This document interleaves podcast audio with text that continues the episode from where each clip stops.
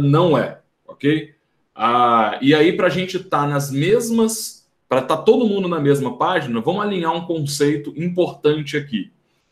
Inovação é o ato de você transformar uma oportunidade em resultado, passando por um processo de seis fases. Que processo é esse?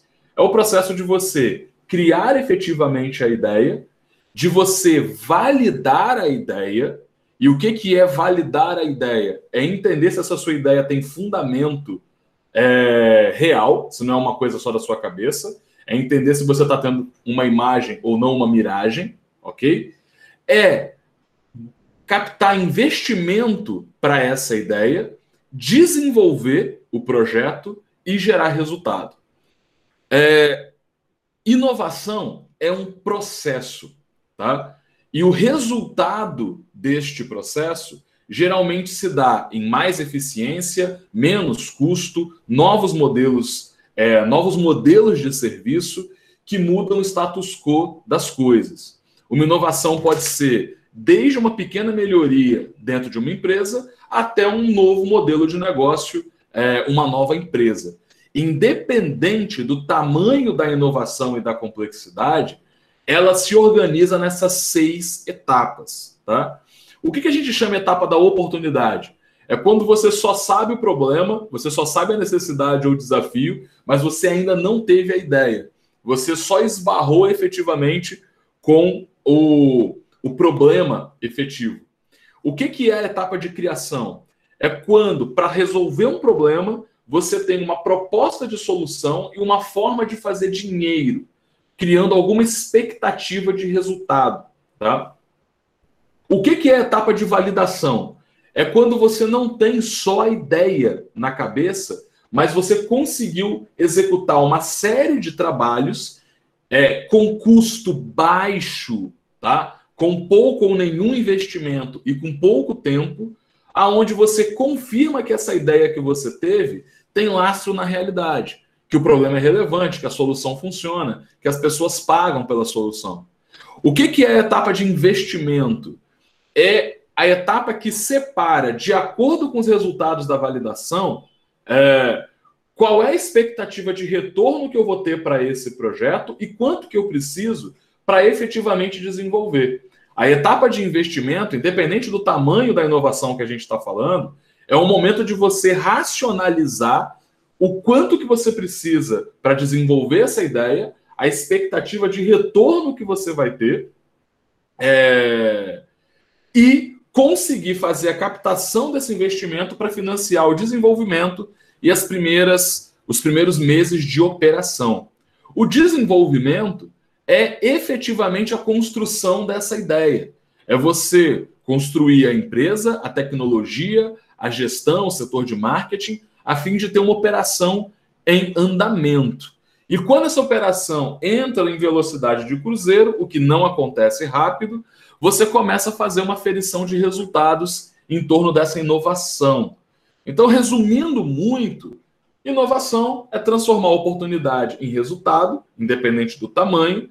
Porém, o grande erro da maioria das pessoas é não considerar o que existe entre a oportunidade e o resultado, que são principalmente as etapas de criação, validação e investimento.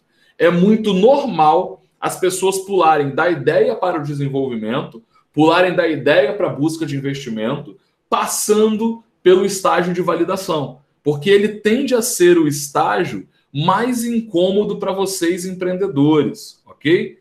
O estágio de validação, se a gente fosse fazer um, um paralelo com relação à metodologia científica, é quando eu vou confirmar se a minha hipótese realmente se comprova na realidade. Então, todos nós, empreendedores inovadores, que somos criativos, temos que assumir uma coisa: nós podemos estar errados. A mesma mente brilhante que tem uma ideia genial tem a possibilidade de ter uma ideia não tão boa assim. Vamos lá, falando sem massagem. A mesma cabeça genial que tem uma ideia muito boa também tem uma ideia muito, pode também ter uma ideia muito ruim, tá? Todo o processo criativo ele não é, é, qualitativo de início. Ou seja, você está pensando na ideia, você não sabe se a sua ideia é boa ou não, até que você ateste. E o que, que o profissional é, de inovação tem que conseguir fazer?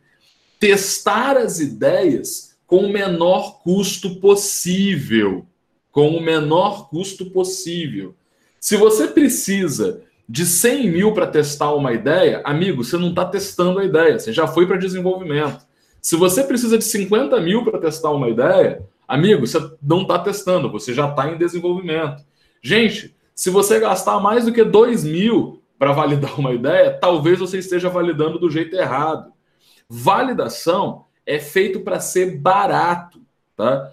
E aí, é, talvez, Alessandra, o que mais as, as grandes empresas devam aprender com as startups é conseguir fazer com que esse fluxo funcione de maneira sistemática, com o menor custo possível é, e sem o viés político de porque a ideia veio da diretoria, ela não precisa passar pelo processo.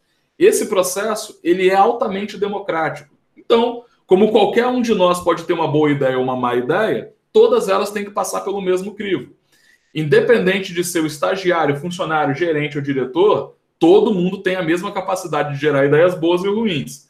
A empresa tem que fazer uma gestão agnóstica da inovação, independente de quem seja o inovador, de quem seja a ideia, e conseguir fazer essa gestão é, captando a maior quantidade de ideias possíveis, é, validando de, é, validando as ideias, promovendo o intraempreendedorismo dentro das empresas, porque a validação não pode ser uma coisa, é, como é que eu posso dizer, reservada ao laboratório de inovação, ao setor de inovação. Validação é uma coisa que todo mundo pode fazer. E as empresas têm que ter uma tese de investimento clara para conseguir propiciar o intraempreendedorismo. O que, que eu estou querendo dizer? Todo funcionário de uma empresa pode observar uma oportunidade e ter uma ideia. Se a empresa efetivamente tiver uma gestão de inovação, vai dar a capacidade para que esse funcionário conte a ideia de alguma forma e que valide essa ideia.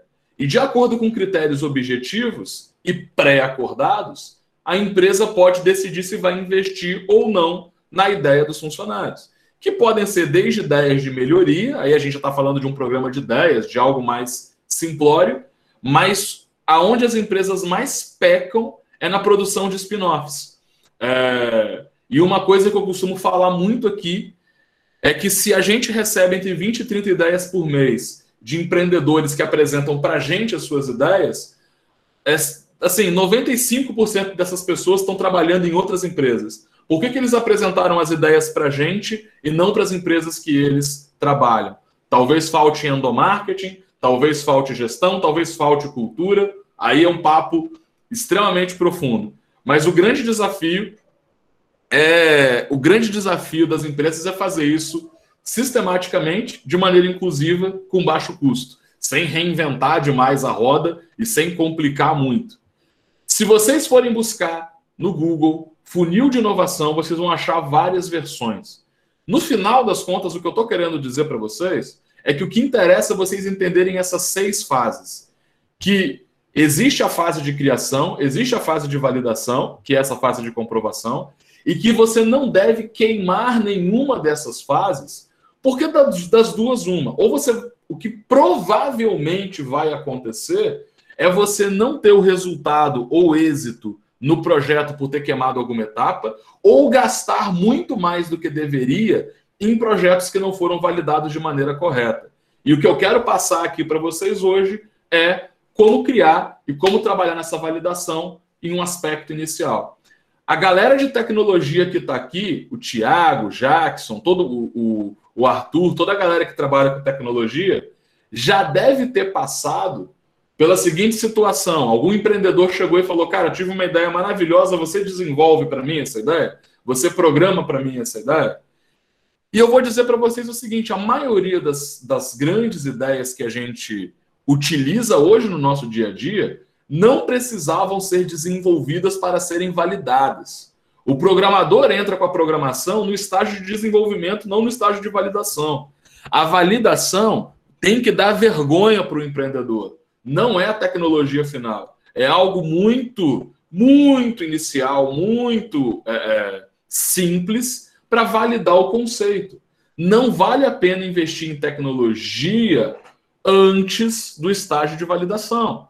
Então, você, programador que está aqui me ouvindo, se alguém chegar para você e pedir para participar de uma startup que ainda não foi validada, fala, volte daqui a seis meses quando você tiver validado o projeto. É a melhor coisa que vocês podem fazer para a vida de vocês. É, se esse empreendedor não tiver disposição para validar o projeto, ele não é tão empreendedor assim, porque validar é só o início de uma trajetória de 7 a 10 anos que esse cara vai ter à frente desse negócio. Até agora está fazendo sentido, pessoal? Posso seguir?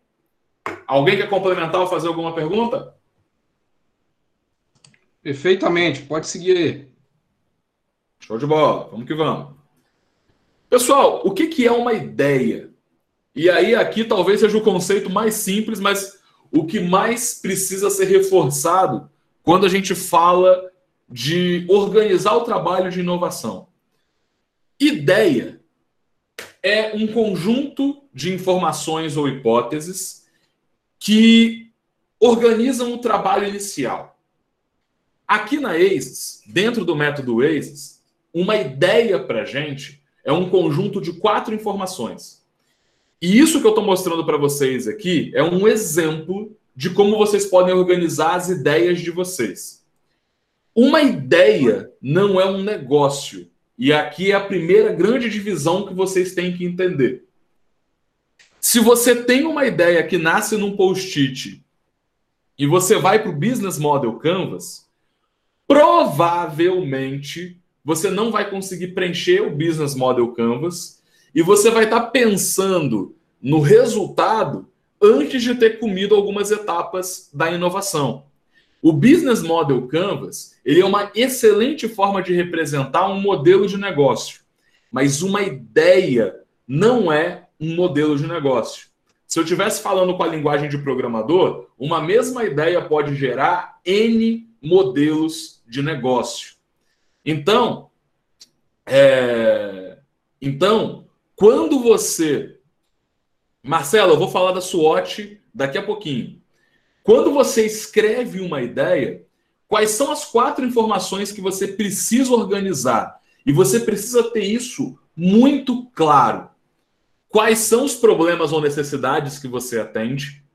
Então pensa o seguinte: imagina que eu tive uma ideia que é um app para atendimento a um app para atendimento self-service para bar. A primeira coisa que eu tenho que organizar é ter uma noção clara de quais são os problemas que eu resolvo. Se eu não souber isso, todo o restante das informações não interessa. Eu tenho que ter uma visão muito clara de quais problemas eu resolvo ou quais necessidades eu atendo. Então, o que, que acontece? Essa ideia de app para atendimento para bar, vocês podem olhar que eles têm quatro problemas ali iniciais. A falta de agilidade no atendimento. Você vai no bar e o garçom é lento. O pedido não chega na cozinha, o garçom é esquecido.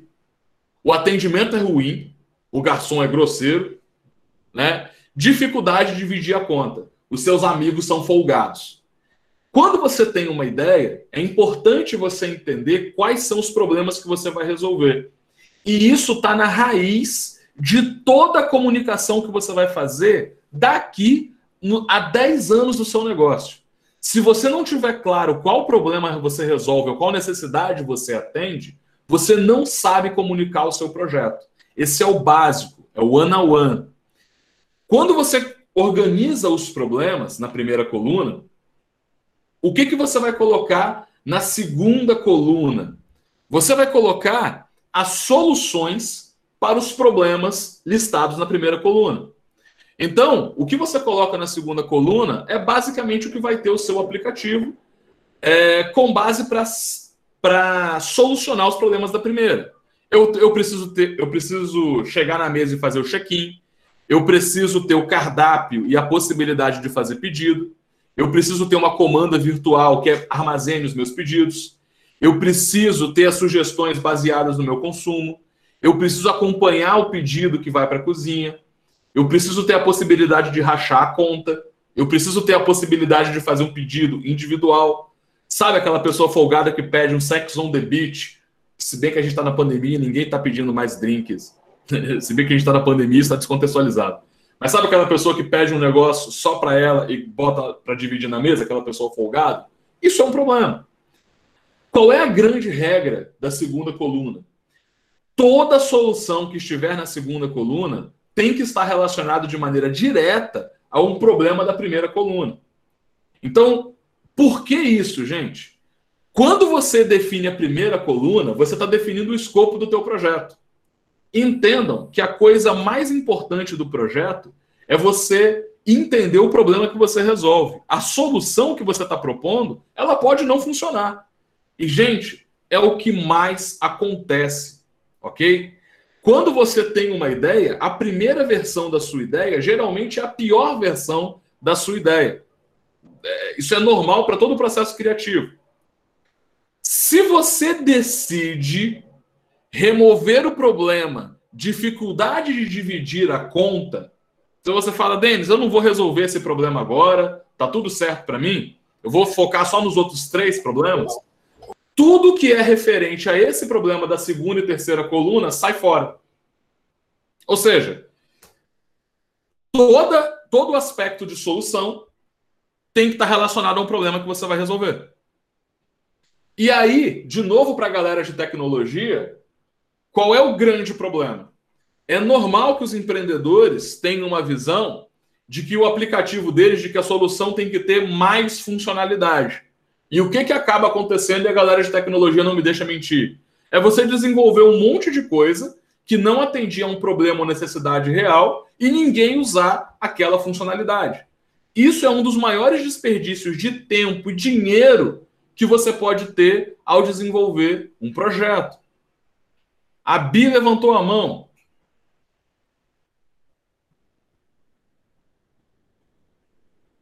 Bi, Bi, Bi, Bi, Bi Desenvolvimento, quem tá aí? Ah, beleza. Jéssica. Tranquilo. Ei, Jéssica, boa noite. É... O que eu tava falando, gente? Ah, tá. Ah... Gente, uma, uma das piores coisas, e vocês têm que entender o seguinte: o grande desafio é você escolher os problemas certos para resolver, para desenvolver uma solução do tamanho, do menor tamanho possível. Quanto mais coisa tem uma solução, mais cara é de fazer, mais complexa de manter e mais complexa de comunicar. A gente não gosta de complicação na nossa vida. Vocês não gostam de coisas complicadas, vocês gostam de coisas simples. O Google é o Google porque com um, com um único campo ele resolve a nossa vida. É o mínimo possível. Mesmo que por baixo do capô tenha muita tecnologia, tenha muita, é, tenha muita coisa a se colocar. O Tiago está falando aqui, indicação excelente de livro sobre o assunto, A Fórmula da Eficácia, do Alisson Vale. Muito bom, Tiago. É, entendam que quando você escreve a ideia num post-it, é só a primeira, é só o primeiro rascunho. O trabalho imediatamente após é você organizar essas informações que eu estou colocando aqui. Qual é a terceira coluna que você vai colocar? São os mercados que você vai atuar e as fontes de receita que você espera ter. E aqui, gente, entra a divisão que eu falei de ideia para modelo de negócio. Na teoria, essa mesma solução resolve problemas de bares e de restaurantes. Só que na prática, quem é empreendedor sabe que quando você tem uma solução que na teoria funciona com todo mundo, na prática tende a não ser assim. O que, que eu estou querendo dizer? Na versão inicial, eu posso achar que eu vou explorar cinco segmentos de mercado, que eu vou explorar 10 personas de cliente, que eu vou explorar todo, que eu vou vender para todo mundo. Na prática, nunca é assim. Por quê? Você só não sabe o quão diferentes são esses públicos e mercados ainda. Quando você coloca no papel que você vai explorar bar e restaurante, Denis, eles parecem muito, mas eles não são iguais. Um funciona. É, é, e o fato deles não serem iguais faz com que, enquanto clientes, eles possam ter demandas diferentes que levem o seu negócio para direções muito opostas. Que, que eu estou querendo dizer? Para você atender 100% a necessidade de um bar, talvez não sejam só essas necessidades que você colocou aqui. Talvez você tenha que pensar em outros problemas que você não pensou originalmente e outras funcionalidades. Mas essas funcionalidades vão servir para bar e não vão resolver, não vão servir para restaurante. O bar e o restaurante pode ter uma cultura comercial que não é aderente ao que você pensou. O bar e o restaurante pode ter um linguajar muito diferente um do outro. Você vai ter um desafio de comunicar, de entregar valor e de vender para dois públicos diferentes. Na prática, o que acontece é que você vai ter que escolher um desses mercados que você é, pensou para começar e avaliar a performance em cima desse mercado. Quando você coloca aqui, quando você coloca aqui os possíveis mercados e fontes de receita que você vai explorar, você está fazendo um long shot. Se você colocar aqui cinco mercados, provavelmente você vai demorar uns sete anos para explorar todos eles. Você não vai fazer tudo isso ao mesmo tempo. Por quê? Porque vender é um dos maiores desafios para quem empreende. A maioria das pessoas acha que ter a ideia e ter uma boa solução, a minha solução vai se vender sozinha. Gente, não é assim.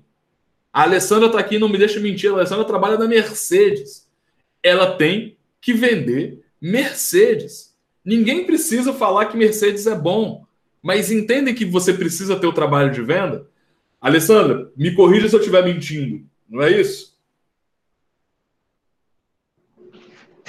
É isso, Denis. É um desafio constante mesmo no segmento de luxo, né? Onde a gente acha que a crise não existe. Então, a todo dia você tem que trazer esse desejo, né, para os clientes e também se aprimorar, porque se o seu concorrente está fazendo alguma coisa muito parecida com o que você já faz, é, esse cliente ele espera sempre ser surpreendido, né? Tendo ele a, a, o valor para pagar num carro 100 mil ou um milhão num carro esportivo. Então, é um super desafio e acho que ter vendas, né, nisso é, é, realmente muito importante. E eu não posso dizer, né, gente, comunicação também é, viu? Estou aqui puxando meu, a minha sardinha já para minha área que eu adoro. Comunicação é tudo. Se a gente for o que eu estou querendo chamar atenção para vocês e principalmente baixar as expectativas de vocês, é dizer o seguinte: a Mercedes, que tem anos e anos de uma marca construída, uma marca que todo mundo conhece, uma marca que já está posicionada, ela tem uma força de vendas. E ela tem meta para bater e ela tem uma complexidade de venda. Toda empresa é assim. Não é porque você tem uma boa solução que 130 anos, ó, não é porque você tem uma boa solução que ela vai se vender sozinha. Isso não existe. O que acontece no mercado é, e o que vira filme e o que vira notícia é, é quando acontece uma disrupção. E o que, que é uma disrupção? Gente, vamos voltar, vamos voltar alguns anos no tempo. A gente fazia pedidos, a gente fazia pedido de hambúrguer por telefone. Quando vem o iFood, há uma migração, há uma grande migração, uma grande migração. É porque o iFood é extremamente genial independente do que vocês acham do iFood. A disrupção acontece quando a percepção de valor da nova solução é muito grande perante a solução atual num mercado já existente. O que, que eu estou querendo dizer? Não basta a sua solução ser boa para que a disrupção aconteça. A solução atual tem que ser muito ruim e você tem que fazer um trabalho de comunicação muito eficiente para haver uma migração em massa. A disrupção não é, é vamos dizer assim, a disrupção seria um gol de bicicleta. Dado um determinado cenário de mercado, ela pode acontecer e pode não acontecer. Você pode ter um crescimento extremamente acelerado sem causar disrupção. Mas quando os usuários trocam uma solução pela outra muito rápido, geralmente não é mérito só da nova solução. Também é mérito, também é uma questão de a alternativa era muito ruim. E aí pensem em todas as soluções que vocês usam, é, que, você, que muita gente passou a usar ao mesmo tempo, as soluções elas eram simples. Elas não eram grandes soluções inovadoras que, caramba, é uma disrupção. É, a inovação por si só é uma grande questão. É porque o mercado estava carente de uma solução que resolvesse a contento. É simples assim. Você, você não pode entrar em campo esperando fazer um gol de bicicleta. Você tem que fazer gol. Se você por acaso fizer um gol de bicicleta, beleza. Mas o que eu tô querendo dizer, a disrupção, o nocaute, esse grande resultado, ele pode acontecer se você chegar com a solução certa no mercado certo na hora certa. É muita variável que você não controla. É... Agora, uma boa inovação e um bom crescimento não dependem de todos esses fatores. Mas se eles estiverem postos, pode acontecer. Quantos mercados estão aí da mesma forma que eram trabalhados há 50 anos, há 70 anos, há 100 anos? Tudo que tem a mesma forma há muito tempo é, é uma oportunidade de inovação. Qual é a última coluna de resultado? é você colocar as expectativas que você tem trabalhando nesses mercados com essa solução, resolvendo esses problemas. Então, expectativas óbvias, resultados óbvios de uma ideia. Se o problema que eu quero resolver é falta de agilidade no atendimento, eu espero que o resultado seja reduzir o tempo de atendimento. Na primeira versão de uma ideia, eu geralmente não consigo especificar um indicador. Mas é importante vocês entenderem que vocês têm que medir esse resultado. O que, que eu estou querendo dizer? É, se na média uma mesa demorava 10 minutos para ser atendida, com essa ideia, uma mesa é atendida em até 3 minutos. Eu tive 70% de redução de tempo do primeiro atendimento. É esse resultado que a gente espera, porque isso vai entrar no seu pitch para investidor vai entrar no seu pitch de venda e é o indicador que você precisa controlar para entender se a sua solução efetivamente funciona e o quanto, ok? O quanto que a minha solução traz de disrupção. Por que é importante vocês entenderem isso? Porque há concorrentes no mercado. Se tem uma solução que reduz em 50% o tempo, mas ela é mais sexy, ela é mais legal, pode, você vai disputar no braço com ela. Se a sua solução só traz 10% a mais de eficiência, talvez não seja uma inovação tão grande assim. Seja só um diferencial e você vai conseguir, você vai ter que lutar no mercado por market share. A gente busca resultados dentro dos mercados que sejam muito mais eficientes do que as soluções atuais. E aí a disrupção pode acontecer. Os resultados que você pode colocar aí também são resultados que você espera que aconteça, mas não necessariamente que você deseja. Por exemplo, reduzir a quantidade de garçons. É... E aí a Jéssica agora, o, o, o, socialismo da Jéssica bate no teto. Você vai falar, Denis, você está. Desculpa. Você está trazendo uma ideia para reduzir, para mandar os garçons embora? Não necessariamente, não precisa ser o seu propósito. Mas se isso pode acontecer, isso tem que estar previsto. Porque se você pensa que isso pode acontecer, os garçons não são burros, eles vão sacar que talvez eles vão perder o emprego. Então você tem que agir dentro da sua, do seu plano de ação ou no próprio, na própria ideia, para evitar que isso aconteça e antever a essa objeção. Porque se o garçom falar mal do seu projeto dentro do restaurante ou do bar, talvez ele, como influenciador, como stakeholder, é, tenha um impacto direto na sua capacidade de conversão. Tá claro até aí, gente? Faz sentido? Todo mundo entendeu o que é uma ideia?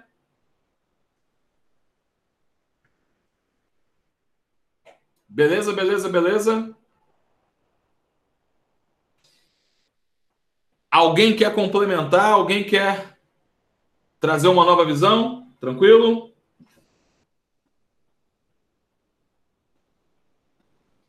Isto posto. Fala, Pablo.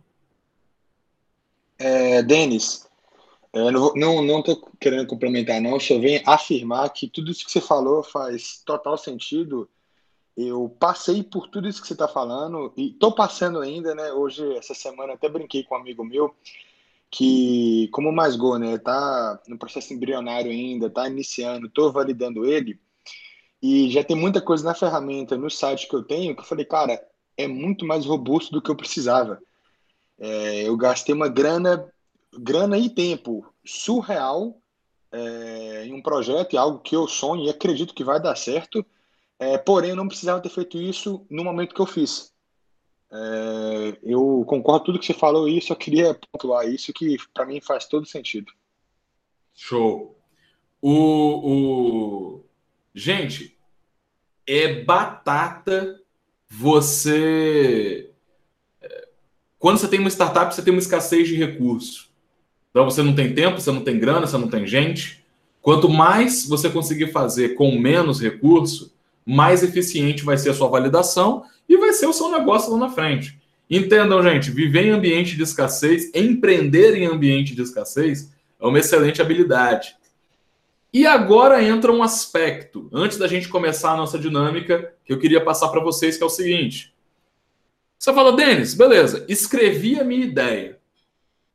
Escrevi a minha ideia. Como que é, eu sei se essa minha ideia é boa ou ruim. Quando eu falei com vocês, a inovação ela tem seis estágios, ok? Quando você consegue preencher o quadro da ideia, você está na fase de criação, o segundo estágio ali, que é o estágio da ideia. Como é que você efetivamente é, faz a validação?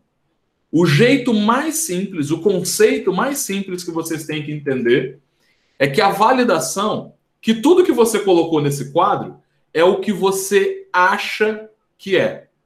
Você não sabe que é.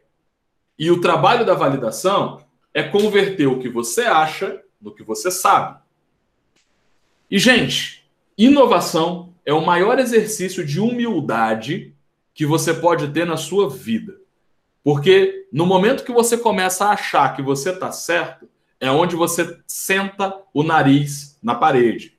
Ok? É o pior momento para você poder é, é, achar que você está certo. Como é que você faz a validação? Eu cheguei ali e coloquei quatro problemas. Quem foi que disse que esses são os problemas mais relevantes para os meus usuários? Para as pessoas que estão no bar? Eu tive a ideia e julguei que esses quatro problemas são os problemas mais relevantes. Isso é o que eu acho. Porque quando eu vou ao bar, isso me incomoda. Mas será que incomoda uma quantidade suficiente de pessoas a ponto de é, sustentar um projeto? A tua opinião é a que menos importa nesse processo. E quanto mais humildade você tiver, melhor. Gente, vamos fazer agora um exercício prático para a gente entender como é que funciona essa dinâmica. Vamos lá. Todo mundo aqui foi, já foi, ou pelo menos conhece uma feira livre. Conhecem? Todo mundo já foi à feira, certo? Todo mundo já foi à feira. Feira livre. Eu queria agora, rapidamente, cinco voluntários nesse primeiro momento. Queria cinco voluntários nesse primeiro momento. Quem quiser participar, levanta a mão, por favor. Pablo tá com a mão levantada. E se não for, Pablo, pedir para você. Aí você baixa. Não vou pedir que vocês façam nenhuma pirotecnia, fiquem tranquilos, mas vocês vão ter que estar bem ligados nos próximos minutos. Preciso de cinco voluntários, vamos lá. Cinco voluntários, cinco voluntários. Preferencialmente pessoas que conhecem feira, ok? Se você nunca foi à feira, não é o seu momento jogador. Vamos lá. Cinco voluntários. Euvane e Thiago já toparam. Faltam três, faltam três.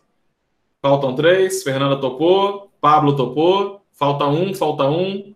Emanuel topou. Beleza. A todo mundo, a todo o restante do evento, vocês podem participar, mas a gente vai considerar de maneira. A gente vai considerar a dinâmica com base nessas cinco pessoas. Emanuel, Pablo, Fernanda, Thiago e Elvânio. Ok, meninas? É... Primeira coisa que eu quero que vocês pensem. E aí é para vocês pensarem, não é para vocês falarem. A gente vai combinar o seguinte: quando você vai à feira, o que que incomoda vocês? Vocês vão digitar três problemas que vocês veem na feira, três problemas que vocês veem na feira, no chat. Mas vocês não vão dar enter. Vocês vão dar enter ao mesmo tempo quando eu falar. Vocês vão colocar o primeiro problema, quebra uma linha, segundo problema, quebra uma linha, terceiro problema. Vocês vão me dar três problemas que vocês têm na feira. Pode ser uma coisa que incomoda vocês, pode ser uma coisa que incomoda a esposa ou o marido de vocês, pode ser algo que vocês não gostam, não importa. Eu estou colocando no mínimo três. Se vocês quiserem colocar mais também, não tem problema. Reclamar é sempre bom.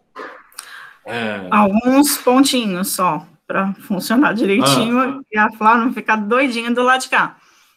Para colocar um em cada linha, isso é importantíssimo, porque depois a gente vai mandar isso para o Trello e facilita muito. Quem não não está familiarizado, é só apertar o Shift e o Enter ao mesmo tempo, que ele baixa a linha sem enviar. Esse é um primeiro ponto.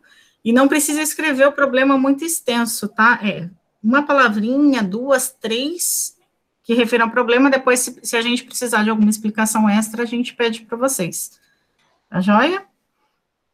E é só para mandar os cinco que levantaram a mão, tá? O restante pode fazer a sua listinha, mas faz aí no faz no papel, faz no privado e depois a gente abre um momento para vocês compartilharem também.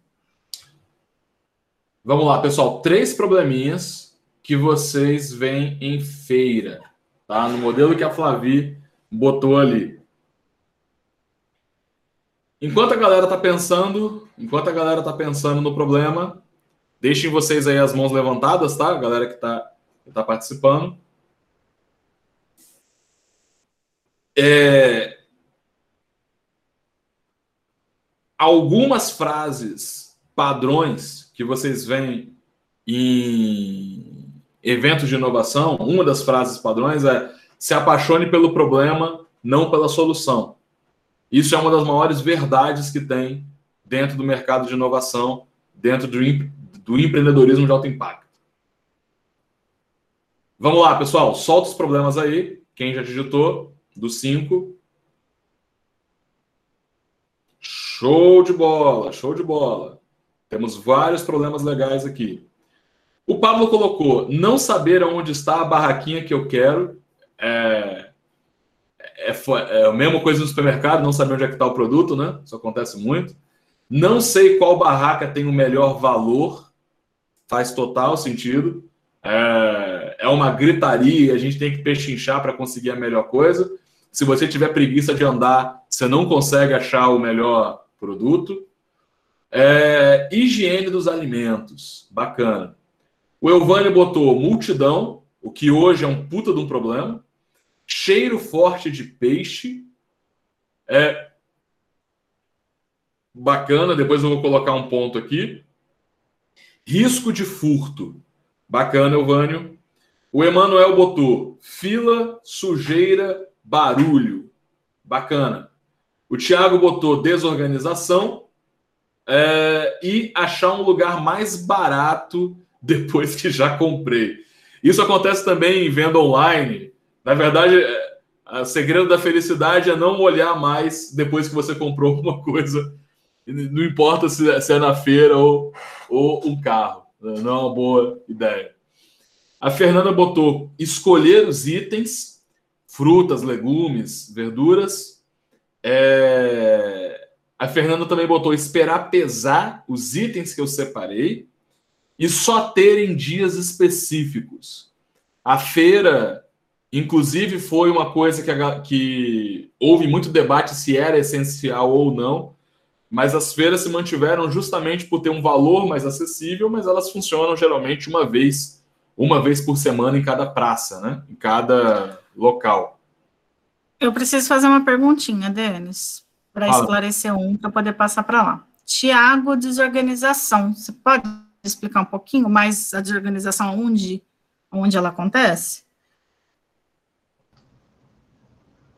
Posso, eu vou, vou falar. É, seria, por exemplo, não tem igual no mercado que as coisas ficam por categorias, né? Então, né, bebidas, é, frutas e legumes, né? Lá é tudo misturado, pelo menos assim, né? É, até tem alguma sequência, mas a maioria é, não é tão organizada assim. Show de bola. Pessoal, todo mundo entendeu os problemas? Todo mundo entendeu os problemas? Agora vamos olhar que coisa mágica. Vamos lá. Primeira coisa. Vocês podem reparar que enquanto indivíduos, enquanto usuários, a gente teve alguns problemas que se repetiram, mesmo que tenham sido escritos de maneira diferente, e outros problemas mais específicos.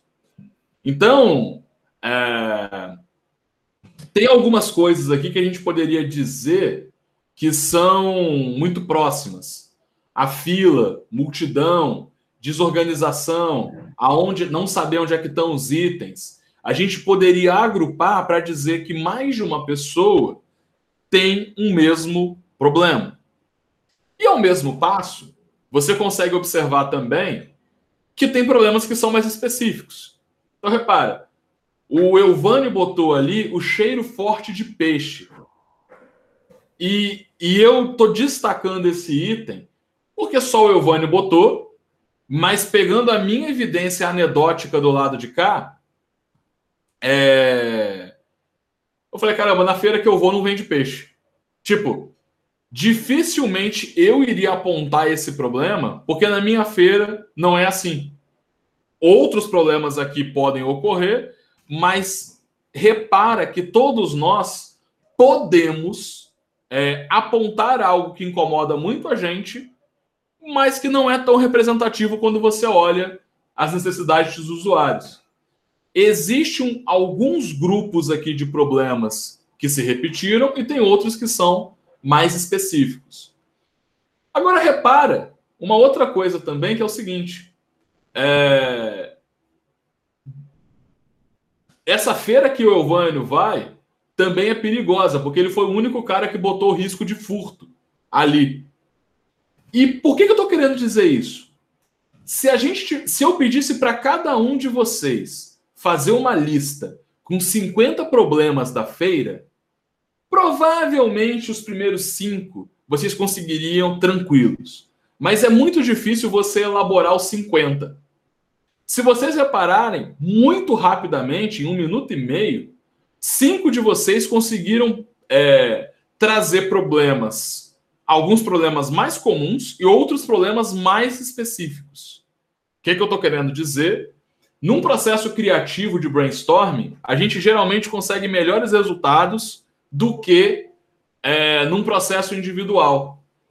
E entra a primeira coisa aqui que eu quero desbancar por mais que todos vocês tenham a capacidade de apontar problemas, todos nós juntos temos uma capacidade maior de apontar mais problemas do que cada um de nós individualmente. Então, por que, que você não vai conversar com seu coleguinha do lado sobre a sua ideia? Quem foi que disse que você pensou em tudo? Gente, um dos, uma das maiores coisas que atrapalham as empresas a inovar é eles viverem numa bolha e serem engolidos pelo dia a dia e não conversar com pessoas diferentes. Quando você tem uma ideia, o grande medo que a maioria das pessoas tem é: ah, se eu contar minha ideia, fulano vai, fulano vai roubar minha ideia. Primeira coisa, gente, baixa a bola. Tua ideia provavelmente não é essas grandes coisas assim. Ela pode ser, mas provavelmente não é. Segundo, a sua execução, o seu trabalho, vale muito mais do que a sua ideia. Se você conta a sua ideia para alguém e essa pessoa tem uma capacidade muito maior do que a sua de executar primeiro, caramba, isso não diz sobre a pessoa, isso diz sobre você. E terceiro, você não vai ter a melhor ideia, ela sempre é co-criada. Quanto mais pessoas você conversar sobre a sua ideia, melhor. Você não precisa entregar ingrediente secreto, você não precisa entregar toda a informação. Mas entenda que quanto mais fechado você for, maior é a chance de você não estar tá vendo tudo. E esse que é o grande problema, gente. A gente não vê tudo. Não tem como a gente ver tudo. Quando eu falei lá no, lá no começo que inovação é sobre pessoas e que o maior ativo da inovação são as pessoas, é para vocês entenderem que sozinho você pode ter uma boa ideia. Só que se você passar essa ideia é, pela cabeça de várias pessoas, você vai ter uma probabilidade maior de ter uma ideia ótima. Entendem o que eu estou querendo dizer? Faz sentido? Muito sentido, muito sentido. Já que todo mundo falou dos puxões de orelha, posso dar um aqui? Fala, Flávio. No Tiago, o Tiago, ele no 3, ele colocou até que ir na feira, poderia entregar em casa, ele já começou a desviar para a solução. É, é, é, é, importante fazer essa separação. Olha só, gente. Isso aqui, para quem não conhece, é o Trello. O Trello, basicamente, é uma forma de você organizar a informação. Isso aqui é o quadro da ideia que eu mostrei para vocês no formato de Trello. Eu vou aumentar um pouquinho aqui, porque ninguém merece essa letra pequena. 125% tá bom? Vocês estão conseguindo ver? Tranquilo, tranquilo, tranquilo, tranquilo? Todo mundo conseguindo ver? Posso seguir? Olha só. Primeira coisa que a gente tem que avaliar. Todos os problemas que vocês levantaram foram para a primeira coluna. E aqui eu começo a entender algumas coisas. Primeiro, os problemas que apareceram mais vezes provavelmente são os problemas mais relevantes. Então repara, multidão e fila é, Está organizado da mesma forma ali apareceu duas vezes, desorganização apareceu duas vezes, higiene e sujeira apareceu duas vezes. O melhor valor, na verdade, o preço, Flavio, eu acho que apareceu duas vezes também. Ah, ou eu li e entendi errado. O Pablo botou, não sei qual barraca que tem o melhor valor.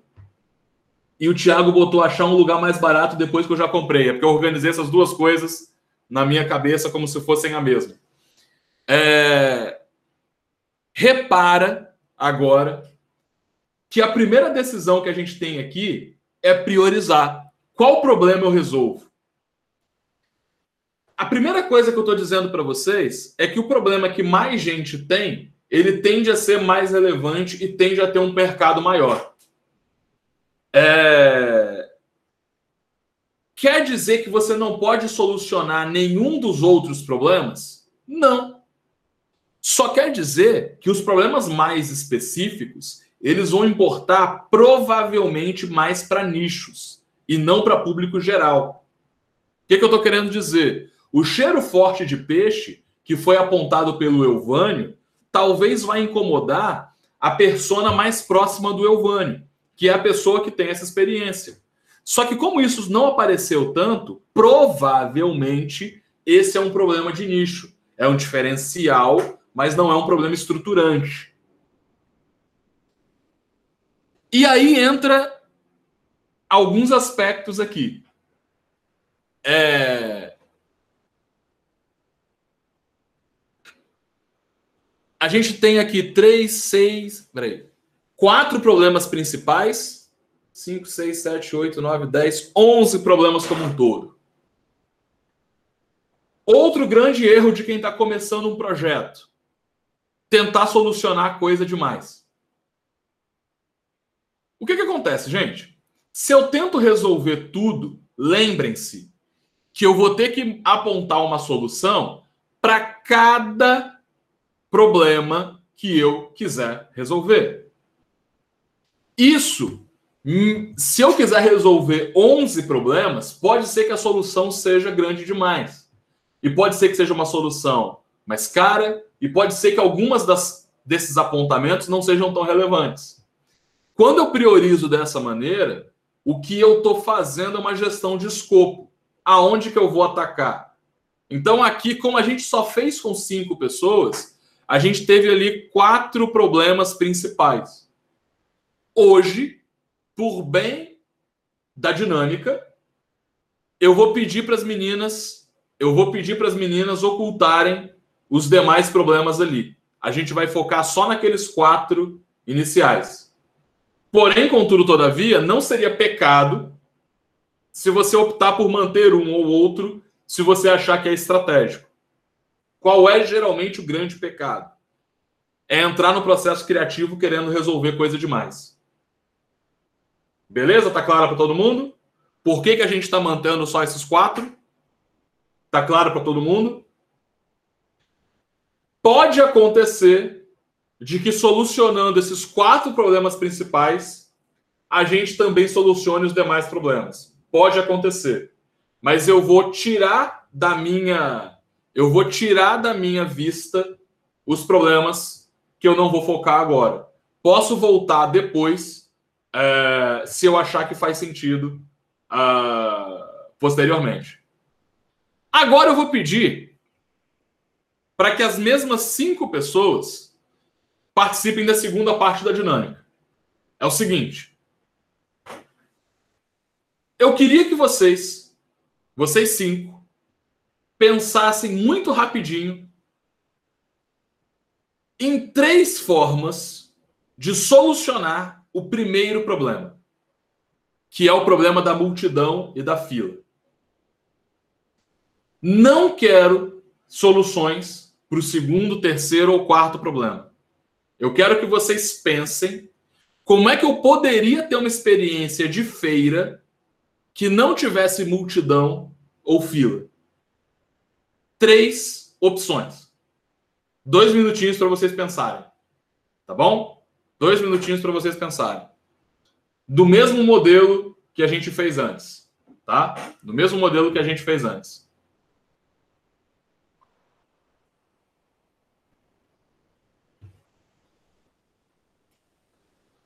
Três formas de solucionar o problema de multidão ou fila.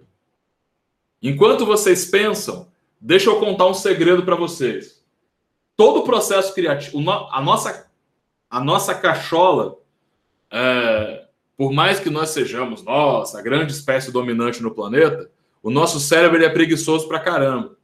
Eu estou pedindo três opções de solução aqui, só por uma questão didática da dinâmica que a gente está fazendo. Mas é geralmente interessante vocês pensarem em muitas opções para o mesmo problema para vocês tirarem da frente todas as questões óbvias que vêm à mente e forçarem a cabeça e, e buscarem no repertório de vocês as soluções mais criativas, tá? O que, que eu estou querendo dizer? A qualidade final do projeto depende do quão pouco preguiçoso você foi na hora de pensar em soluções para cada um dos problemas. Se você pensar em três soluções, possivelmente serão as mais óbvias. Se você pensar em dez soluções, você vai ter que ter um pouquinho mais de. Você vai ter que queimar um pouquinho mais de mufa para você pensar. Se você chegar a 25 opções, amigo, você vai cansar de pensar. Você vai ter que surgir do. Você vai ter que ir para o óbvio. Muito fora do óbvio. E se você quiser fazer 50 opções, dificilmente você vai conseguir fazer sozinho, tá? Mas em 50 opções, você vai ter passado por tudo que é óbvio e por tudo que é criativo. Então, quanto mais opções você gerar, é, melhor.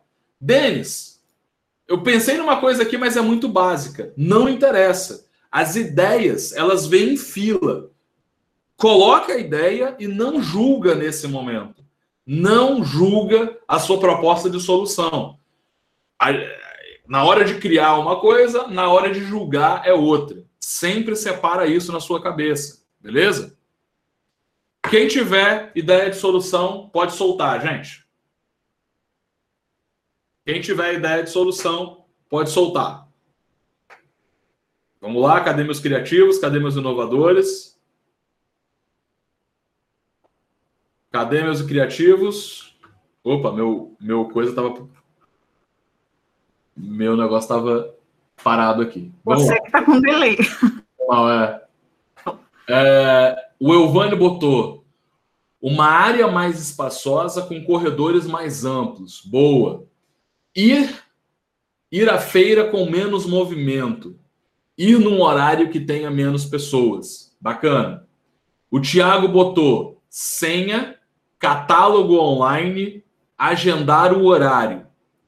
O Pablo botou pré-pedido, algum processo para agilizar os pedidos e um mapa do local para evitar muitas pessoas em um mesmo local. Bacana.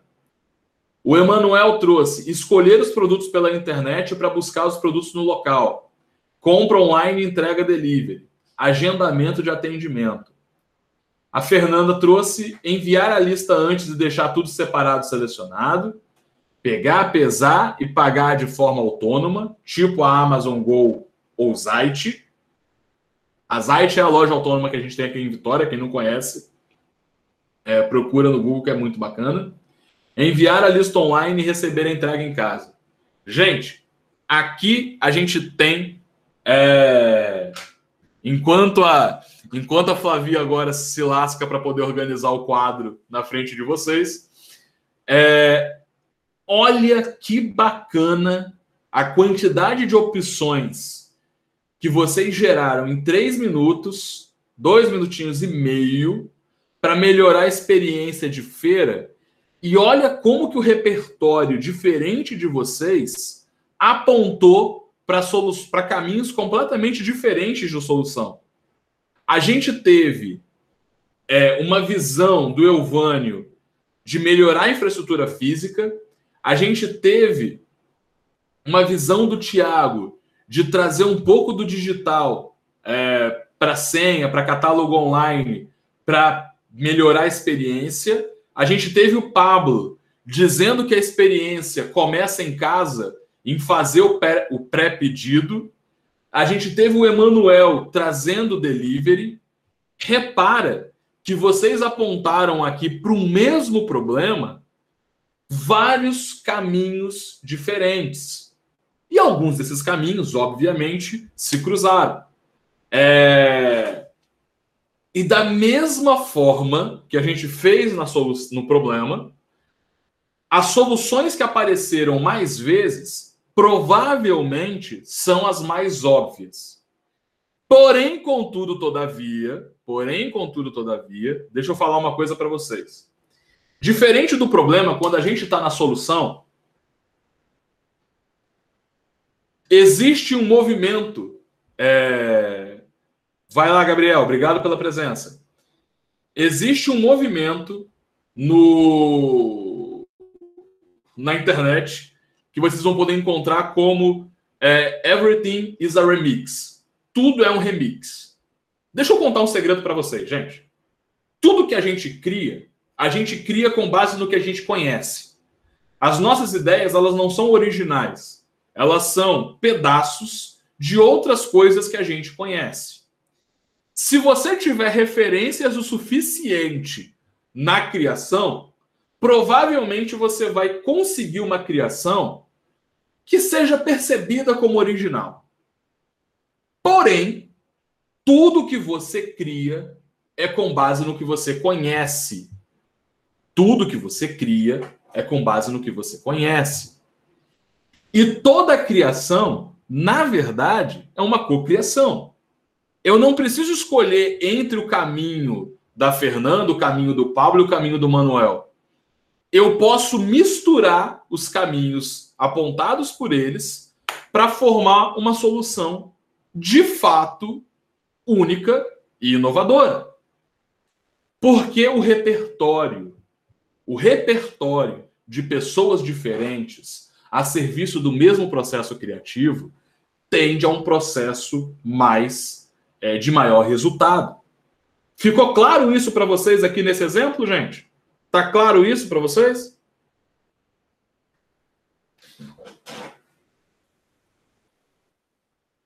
Olha que bacana.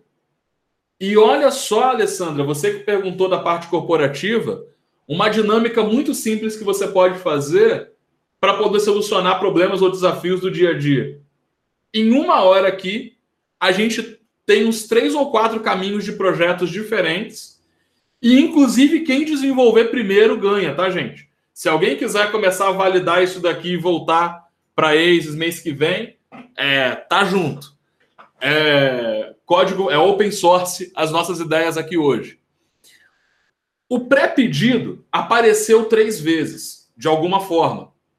Ir na feira com, com menos movimento, duas, agendar horário, duas, entrega delivery, duas, pegar, pesar e pagar de forma autônoma apareceu uma vez. Repara que eu tenho caminhos que eu posso escolher, mesclar para gerar uma solução diferente. Agora, olha que maravilhoso. Olha que maravilhoso. O pré-pedido que eu pedi para vocês focarem só na multidão e na fila também resolve a desorganização. Sem focar na desorganização, pensando em resolver um problema, a gente tem um efeito rebote. A gente acaba resolvendo um outro problema também. Afinal de contas, se eu estou fazendo um pré-pedido, eu não vou ter multidão ou fila e eu não vou ter que esquentar a cabeça mais com a desorganização. E o que, que eu estou querendo mostrar para vocês aqui, gente? Você não faz o processo criativo com 10 problemas ao mesmo tempo. Você resolve, você pensa nas soluções para um problema por vez. Um problema por vez. Você foca, você usa é, melhor o seu repertório e o efeito que pode acontecer é que a solução final possa solucionar os outros problemas também. Como que a gente deveria seguir dentro dessa dinâmica? E a gente vai, e eu vou parar aqui por conta do tempo. A gente poderia agora escolher um caminho ou fazer uma votação de quais são os caminhos aqui que a gente pode seguir dar uma reduzida nesse escopo, ir para o segundo problema e fazer o mesmo processo criativo. Depois, cria, reduz, vai para o terceiro problema e faz o mesmo processo criativo. Todos vocês são capazes de fazer isso sozinhos e em grupo para que é, vocês possam começar um projeto de um jeito muito mais assertivo. Pessoal, ficou claro para todo mundo como fazer um mapeamento de problema e como fazer a criação de soluções? Todo mundo entendeu?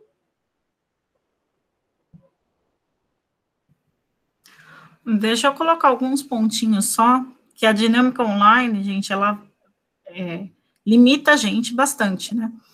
Então, assim, principalmente por causa do tempo e tal. Aqui, o que, que seria bacana acontecer? Se a gente está em time, está na equipe, seja dentro da empresa, ou seja um time que está pensando numa nova ideia para uma startup, é, vocês precisam estressar as soluções, estressar os problemas, ou seja, explicar muito bem para as outras pessoas. Né? Então, por exemplo, a gente tem aqui, até eu e a Jéssica, a gente fica organizando para poder levar para o Trello, e a gente entrou nesse ponto. O catálogo online, só lendo o catálogo online, a gente não tem a, a visão de quem criou a ideia do que de fato é um catálogo online, né? Então, por exemplo, ele não foi agrupado porque, de um ponto de vista, ele poderia ser só um catálogo onde eu sei onde fica a banca de fruta, onde fica a banca de verdura é, e, e, quais são os preços.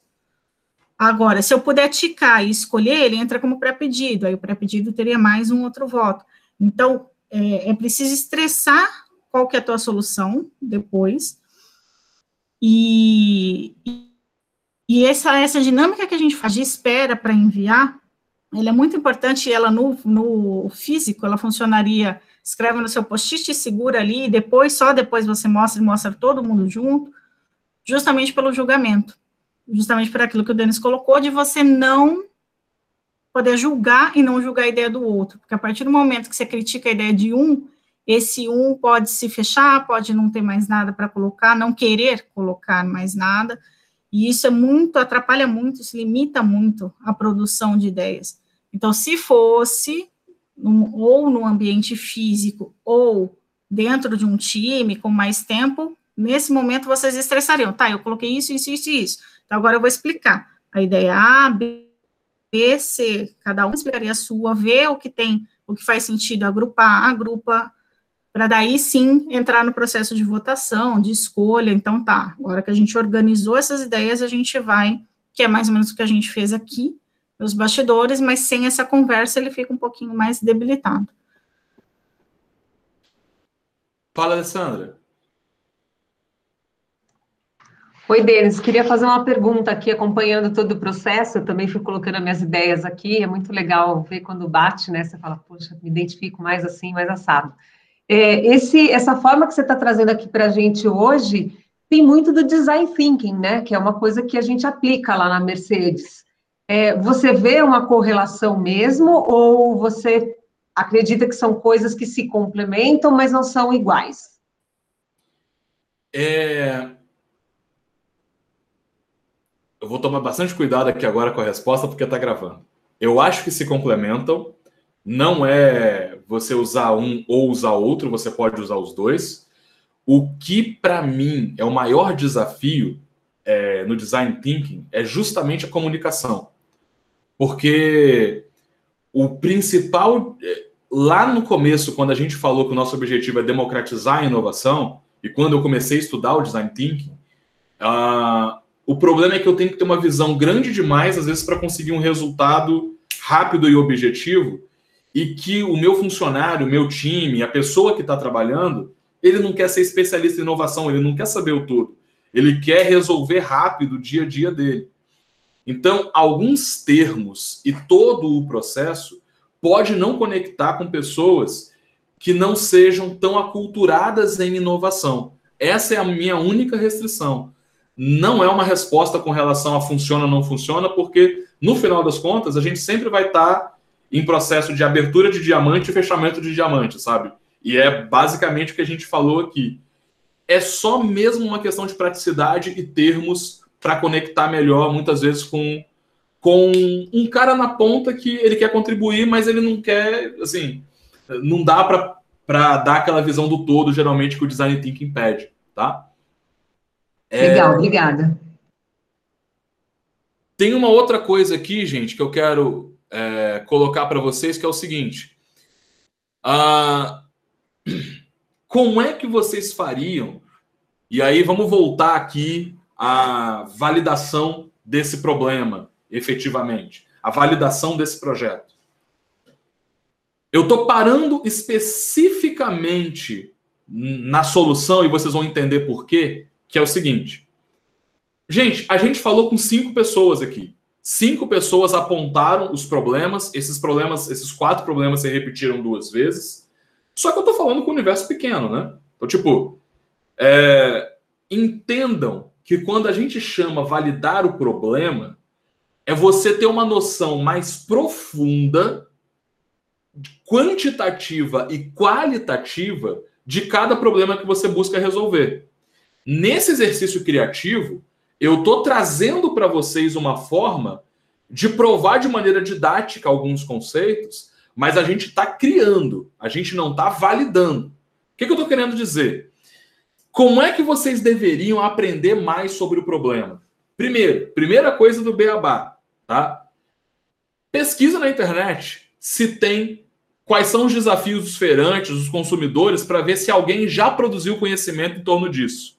A primeira, a coisa mais barata que você pode fazer na sua vida é aprender com quem já registrou conhecimento antes de você. A ciência, o conhecimento evolui um nos ombros dos outros. Então aprenda com quem veio antes. Primeira coisa. Segunda coisa, converse com a maior quantidade de pessoas que você puder, é, com, fazendo as perguntas certas para entender se efetivamente você está na direção correta dos problemas. Imagina que você chega na, imagina que você chega na porta, da, eu vou falar na porta da feira, uma feira não tem porta, mas imagina que você chega no início da feira ali e você começa a abordar as pessoas da seguinte maneira: é, amigo, amiga, o que, que mais te incomoda nessa feira? E deixa a pessoa falar. É, se você pegar alguma pessoa com pouco tempo, ele pode não te responder, alguém pode te falar um problema. Se você pegar, principalmente nessa pandemia, pessoas que estão muito solitárias, você vai abrir uma porteira para a pessoa falar um, dois, três, dez problemas que incomodam ela na feira. Por que, que eu estou falando essa pergunta especificamente? Porque eu não, tô, eu não vou chegar para a pessoa e perguntar o seguinte: olha só, multidão te incomoda? Olha só, desorganização te incomoda? Eu posso simplesmente perguntar: o que mais te incomoda nessa feira? Porque eu vou pegar o top of mind na cabeça da pessoa. O que mais incomoda ela sem enviesar a resposta. Então, o que mais incomoda ela, ela vai falar. E aí, se você for entrevistar o Vano, ele vai poder falar, cara, é o cheiro de peixe. Aí, se você for entrevistar o Felipe, ele vai falar, cara, é não achar o produto no, no preço certo. Só que, dependendo da quantidade de pessoas que você fale, você pode chegar a uma conclusão mais assertiva. Caramba, perguntei para 100 pessoas e 70 falaram do problema do preço.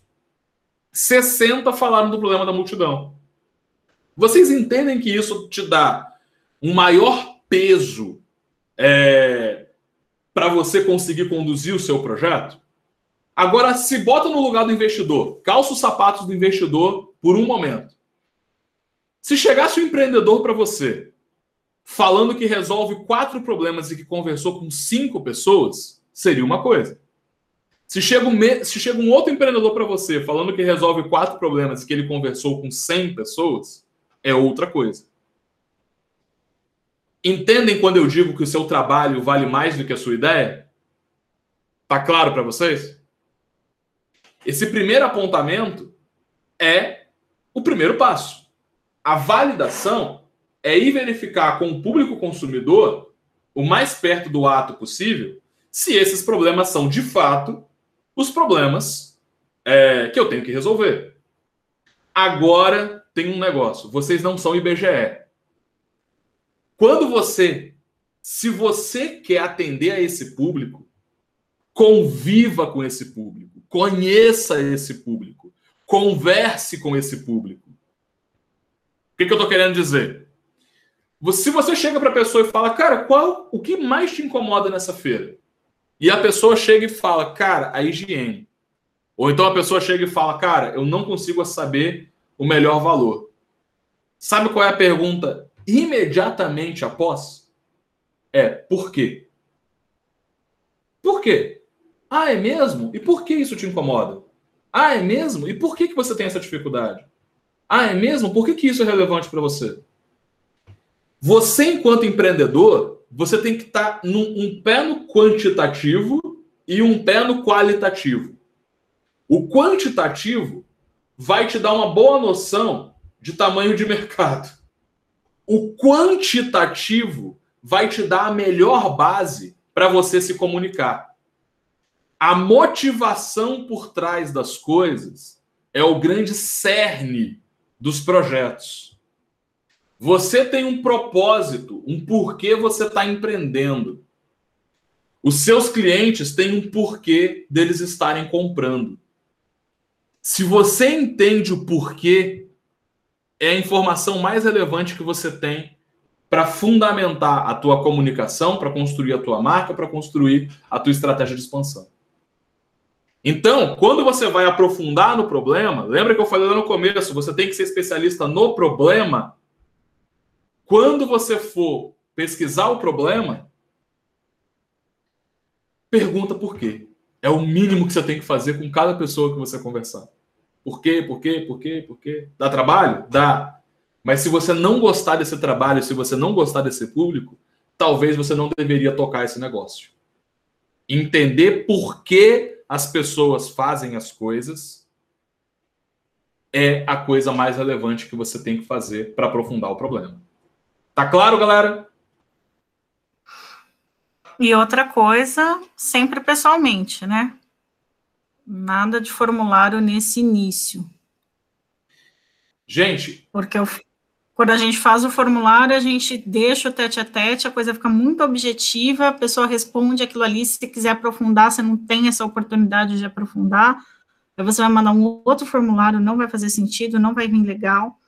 A expressão corporal diz muito, então eu posso falar, nossa, eu amo ir na feira, como eu sou apaixonada por ir na feira, minha cara tá falando que eu odeio ir na feira, né? Então, a gente precisa ter esse contato. As primeiras pessoas com quem a gente conversa são sempre pessoas tete a tete. Nesse momento, a gente sabe de pandemia atrapalha um pouco, então a gente vai fazer por telefone, vai fazer por Meet, vai dar um jeito, mas evitar ao máximo o formulário. A distância máxima permitida é uma ligação. A distância máxima permitida é a uma ligação.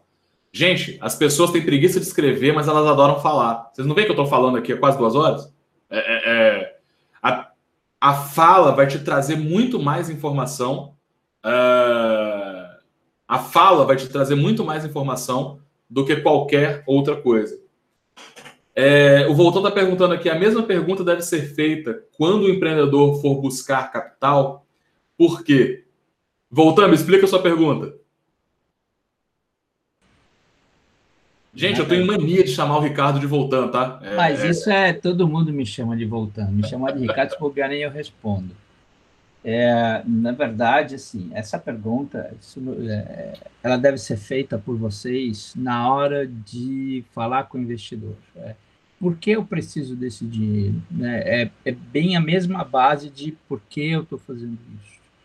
Não pense na, inicialmente é, aonde você vai aplicar. Utilize o mesmo raciocínio que o Denis está usando. Né? Não pense no fim, mas sim no início. Por que eu preciso disso? Porque talvez você não precise de dinheiro inicialmente. Né? Se você olhar bem profundamente, você, pode encontrar a solução dentro de, de, casa mesmo, dentro de casa, dentro do próprio negócio que você está construindo, é, existem várias outras soluções do que um investidor. Então, a primeira pergunta, seguindo exatamente o mesmo raciocínio do Denis, é por quê? A maioria das vezes, é, os empreendedores falam, ah, eu vou buscar dinheiro para, porque eu preciso, preciso, preciso. Aí a hora que ele se põe à frente do, do primeiro investidor, não importa se é um anjo ou quem quer que seja, ele vai perguntar por que você precisa de grana. Ah, porque eu preciso escalar. E ele vai continuar perguntando por quê, por quê, por quê, que nem criança. Por quê, por quê, por quê, por quê, por quê, até te estressar ao máximo. Aí você vai descobrir, no final das contas, que você vai ter uma resposta que não vai ser grana. Vai ser uma outra coisa. Muitas vezes pode ser um smart money e não dinheiro. O porquê. Aí pegando a tendência aqui do pegando a tendência aqui do do Thiago, procurem o TED do Simon Sinek, comece pelo porquê, é uma excelente forma de você, é uma filosofia de vida muito bacana para vocês seguirem. Pessoal, deixa eu fazer um, deixa eu fazer uma provocação agora para vocês referente à validação da solução. E aqui entra é, é, a mesma, o mesmo puxão de orelha que eu dei nos empreendedores que pedem para programar logo de início, é, entra para o programador. Vamos lá. Se a minha solução for fazer um pré-pedido, agendar um horário e ir buscar o pedido lá na feira, se a minha, se as três, os três aspectos de solução forem esses, eu não preciso desenvolver nada para validar esse conceito. O que, que eu estou querendo dizer? Como é que eu validaria esse projeto? Como é que o cliente pode fazer o pedido para mim, empresa? WhatsApp. Me passa a lista do que, que você quer. Que eu vou na feira para você, eu vou procurar tudo, organizar tudo direitinho. Você vai na feira, eu te entrego o produto, você volta para casa e me diz como é que foi a experiência. A proposta de valor não está na tecnologia. Tecnologia é meio e não fim. Tecnologia é meio de escalar. Tecnologia é meio de entregar uma boa experiência. Tecnologia não é pré-requisito para entregar valor. O grande valor aqui, a, a, proposta de solução e a palavra solução, ela é específica por conta disso. Eu não preciso de desenvolver nada, nada para validar essa solução. Aí você fala, pô, Denis, mas o WhatsApp? É, o WhatsApp. Por quê? Você é melhor que o WhatsApp? O WhatsApp é. Todo, o WhatsApp não tem curva de aprendizado, o WhatsApp todo mundo utiliza. A coisa mais. O Netflix usa o WhatsApp, o Nubank utiliza o WhatsApp, todas as grandes empresas utilizam o WhatsApp para se comunicar com a base. Por que, que você não pode? Você é o bichão. Não rola. E por que, que eu estou dando esse puxão de orelha? Porque você tem que conseguir. Se vocês repararem, vai dar trabalho. Não vai ser a coisa mais cômoda do mundo. Você vai receber o pedido o WhatsApp, você vai ter que organizar ali a lista, você vai ter que fazer a compra, organizar o pedido, agendar o horário e entregar para a pessoa. Mas você está aprendendo como que as pessoas fazem o pedido, você está aprendendo é, como organizar os pedidos na feira, você está aprendendo como organizar as cestas, você está aprendendo como é que a tua operação funciona. E é isso que é validar. Se você seguir por esse caminho que eu estou falando, você vai saber mais sobre essa sua operação do que você saberia parando um mês para desenvolver um troço que você não sabe se vai funcionar ou não. Validando dessa maneira que eu estou falando, você valida um custo baixo ou zero, você reforça os aspectos da solução que você precisa é, reforçar, e você é, aprende demais sobre a sua operação. Porque entendam, mesmo que eu desenvolva um aplicativo, alguém vai ter que separar os pedidos. Essa startup que está nascendo aqui, ela é uma startup que depende de uma operação física em algum lugar. Faz sentido, gente? Por que, que eu estou parando na solução e não vou discutir com vocês fontes de receita e resultados? Resultados ficou claro acredito que tenha ficado claro o que, a gente espera na, na fala anterior. Mas entendam que o seguinte: uma solução que funciona, que efetivamente é validada, sempre vai encontrar um caminho de fonte de receita. A única forma do seu projeto não se validar em fonte de receita é se você não está bem assessorado ou se você não sabe vender o teu projeto.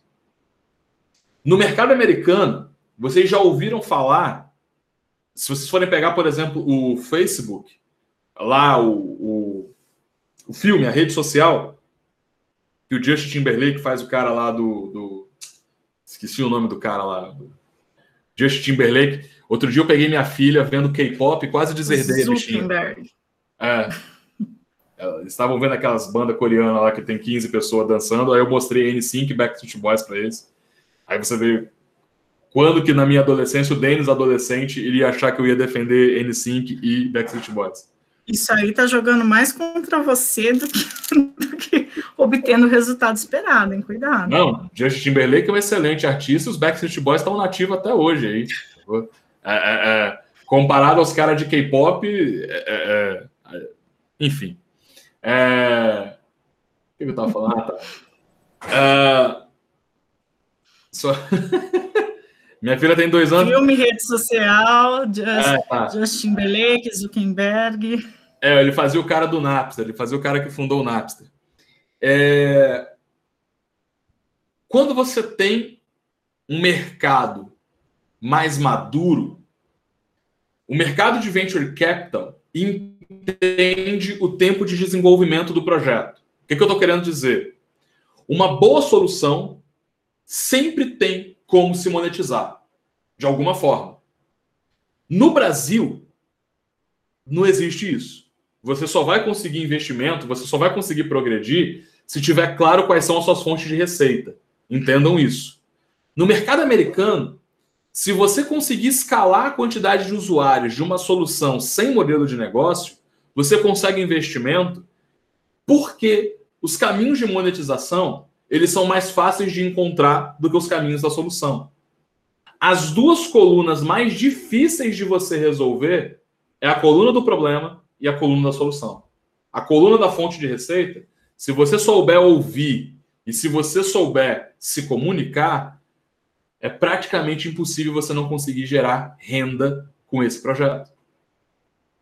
É, porém, todos os problemas de renda, geralmente nos modelos de negócio, estão ancorados em deficiências da primeira e da segunda coluna. O que, que eu estou querendo dizer? Às vezes você não está conseguindo vender, ou a sua solução não é tão boa assim, porque você não achou o problema certo ou a solução certa para viabilizar um modelo de negócio eficiente. Geralmente, o problema da terceira e da quarta coluna estão na segunda e na primeira. Fonte de receita, você sempre acha desde que a sua solução funcione e de que o problema seja um problema relevante. Como é que você valida uma fonte de receita? Como é que eu sei que uma piada é engraçada? Contando e vendo se as pessoas riem. Como é que eu sei se meu cliente compra? É vendendo e ver se ele paga. Não tem outro jeito. Gente, validação de fonte de receita é nota fiscal emitida. Validação de fonte de receita é nota fiscal emitida. Entendam isso. Não há como vocês dizerem que validou a solução, validou a, o mercado sem nota fiscal. Não existe isso, tá? É, qualquer fundo profissional vai pedir para vocês as suas. É... Valeu, Alessandro. Uh... Qualquer fonte de receita, desculpa, qualquer meu mouse parou de funcionar, por isso que eu agarrei aqui. Qualquer fundo profissional vai pedir que vocês é, gerem receita comprovada e tenham cases comprovados para dizer que vocês cumpriram a etapa de validação mínima. Pessoal, de posse desse de posse dessa fala de agora, Fico à disposição para tirar dúvidas e conversar com vocês o resto da noite, se vocês quiserem. Mas espero ter cumprido, espero ter atendido a todas as expectativas de conteúdo e tirado a maior parte das dúvidas de vocês. É, se você tem uma ideia de negócio, apresenta essa ideia para eles. A gente tem todo o interesse em ouvir e te ajudar na validação e, quem sabe, na obtenção de investimento e desenvolvimento desse projeto. Tá? Pessoal, estou aberto agora para perguntas, feedbacks e complemento de conteúdo. Eu vou colocar agora no, no chat, gente, o link da, da análise de ideia.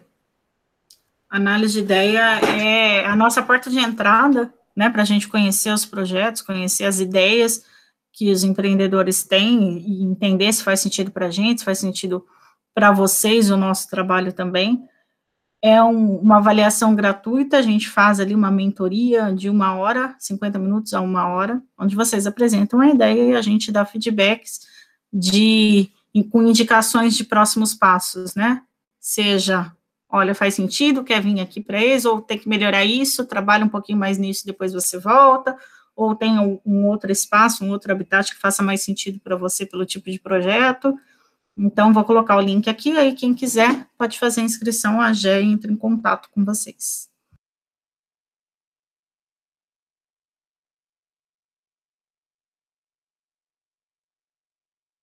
Pessoal, dúvidas, feedbacks? Estamos à disposição. Oi, gente, quero agradecer aqui pela troca de ideias. Achei muito bacana e muito simples, né? Às vezes a gente procura tantas coisas complexas e a solução, na grande maioria das vezes, né, Denis, está na solução simples. Então, muito legal esse exemplo da feira. faz a gente pensar também nessa vivência, né? Que faz tempo que eu não faço isso, mas é interessante. E achei que você apresentou de uma forma muito ágil, né? A gente até estava trocando ideias aqui no chat com a Fernanda, é, de uma forma simples, com quatro etapas. Eu estou fazendo um trabalho com o meu time muito focado nisso, em inovação, porque a, a indústria automotiva está mudando muito, né? Vocês acompanham de uma forma ou outra, quem gosta de carro ou não, e a comunicação também nos últimos dez anos, né? A gente via a onda, a primeira onda de comunicação foi a mudança do print para o online, e agora a gente está vendo muito forte a mudança de tudo para as mídias sociais, né? Cada colaborador é um influenciador hoje em dia. Então, muito legal essa conversa, agradeço, já estou em contato com algumas pessoas aqui no LinkedIn, e que tenham mais rodas de conversa como essa, que eu acho que é mais do que uma aula, é uma troca mesmo. Obrigada. Valeu, Alessandra. Depois compartilha com a gente a experiência do trabalho que vocês estão fazendo lá na, na Mercedes, que eu acho que vai ser muito rico também, tá bom? Mais alguém, gente? Tranquilo? Mais algum feedback? Vou comentar aí, Denis. Primeiro, pô, muito legal aí rever, né? Depois de tanto tempo, participar aí da, dessa, dessa dinâmica aí, foi muito massa. E só reforçar mesmo que, assim, eu acho que esse é um dos maiores problemas que startups é, cometem, né? Que é tentar desenvolver algo para ver se realmente isso vai fazer sentido ou não. É, então, a, toda, a minha maior experiência foi fazendo, vivendo isso em startups é, sem buscar validar a hipótese, né, fazer algo, é, ter a, a, como o Denis falou, né, o recurso ali entrando na emissão de notas, tipo, para comprovar que o problema foi validado. Então, é muito bom e, e provavelmente quem estiver começando aí, um bom caminho é, é, esse de uma aceleração, né, um parceiro aí que ajuda nesse começo, vale muito a pena. Então, parabéns aí pelo, pela, pela noite aí.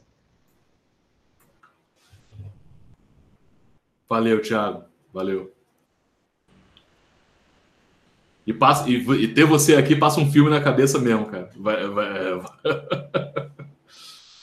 Voltando, gostou, meu velho? Gostei, gostei. Parabéns aí, né? A gente vem conversando já, fazendo um namoro aí, né? A três, eu, você e a Flavi é bem, bem legal. Isso tudo que você colocou é um, é um problemão que a gente vê, né, é, como investidor, esse, essas questões, né? A gente vê até algumas ideias muito boas, mas a, a, a estrutura muito fraca, muito frágil, né? E aí passar por esse processo de desenvolvimento com vocês é muito importante. É, porque assim, é, estava discutindo esses dias, tem muito capital no mercado, mas não, não tem coisas tão estruturadas, né? não tem é, negócios estruturados como deveriam. Então, fazer esse processo com vocês é, é bem legal. Né? Eu, eu, como eu já comentei com vocês, agora vendendo um pouco seu peixe, de todas as aceleradoras que eu já vi e algumas que eu participei, a, a EIDES é a que está mais estruturada, está com um processo bem, bem desenvolvido e bem evoluído né? nessa, nesse momento de, de tirar da mente a ideia e começar realmente a pôr no papel, a, a fazê-la se transformar, a, a você validar para ver se é a dor mesmo de alguém da, da outra ponta, não importa se é no B2B, no B2C é verdade isso? É, é, ou é só a nossa impressão? Né? E a hora que você valida, você começa a ver circunstâncias que aquilo que você tinha olhado era um olhar muito pessoal. E não é isso. A hora que você valida, você escuta coisas que você nem imaginava. Né? E essa, esse movimento que o, o Denis e, e Flavi e time fazem é bastante importante para nós investidores, né, podemos estar junto com empreendedores que realmente é, fazem todo sentido. Voltando, nosso namoro só, só é, para virar casamento, parceiro, só depende do seu Vai, sim. vai, vai. Não, ah, vou agendar com vocês. Já te mandei o acordo prenupcial. A gente vai fechar sim, vai sim. Com certeza, já já. Tá, tá em breve isso aí, tá bem breve.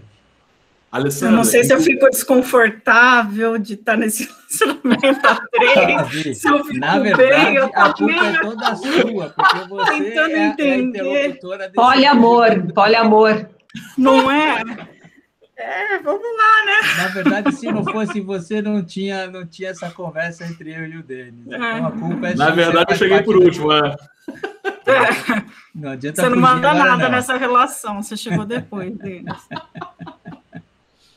É. Alessandra, se você puder, essa semana ou na próxima, eu te mostro também o programa de inovação corporativa para ver se talvez faça sentido alguma coisa para vocês. Aí você avalia, tá bom? Por favor, estou à disposição aqui. A, a Jéssica, a Flavi tem os meus contatos aí, me mandam um e-mail, a gente marca uma, uma conversa também, não só o material, estou à disposição. Mas...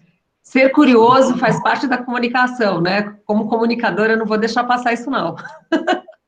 Show de bola. Legal, gente. Pablo, Obrigada. Não deixa de, de ouvir o podcast da Alessandra, está muito legal. Ah, que bacana. Olha só essa propaganda agora, jabá total, hein? Muito bom. Ih, Paulo ficou bravo que eu perguntei e saiu. Pessoal, mais. Pessoal, ele mais algum. Ele avisou aqui, com a bateria. Tá certo. Gente, estamos recebendo alguns comentários muito apaixonados aqui também no chat. Fico feliz que vocês gostaram. Fico feliz que vocês gostaram do evento. Estamos à disposição. Vamos, vamos encerrar aqui a gravação agora. Daqui a mês que vem, a gente faz mais um papo como esse e estamos à disposição para o que vocês precisarem, tá bom? Pessoal que eu revi agora, não sumam. Tá? Vocês, é, é, vou deixar aqui no chat. Vou deixar aqui no chat agora o WhatsApp. Me manda uma mensagem lá que em até sete dias úteis eu respondo, para a gente não perder esse contato aí. Sacou? Me manda uma mensagem lá. Gente, obrigado pela participação de vocês. Uma boa noite de descanso para gente. Vamos que vamos.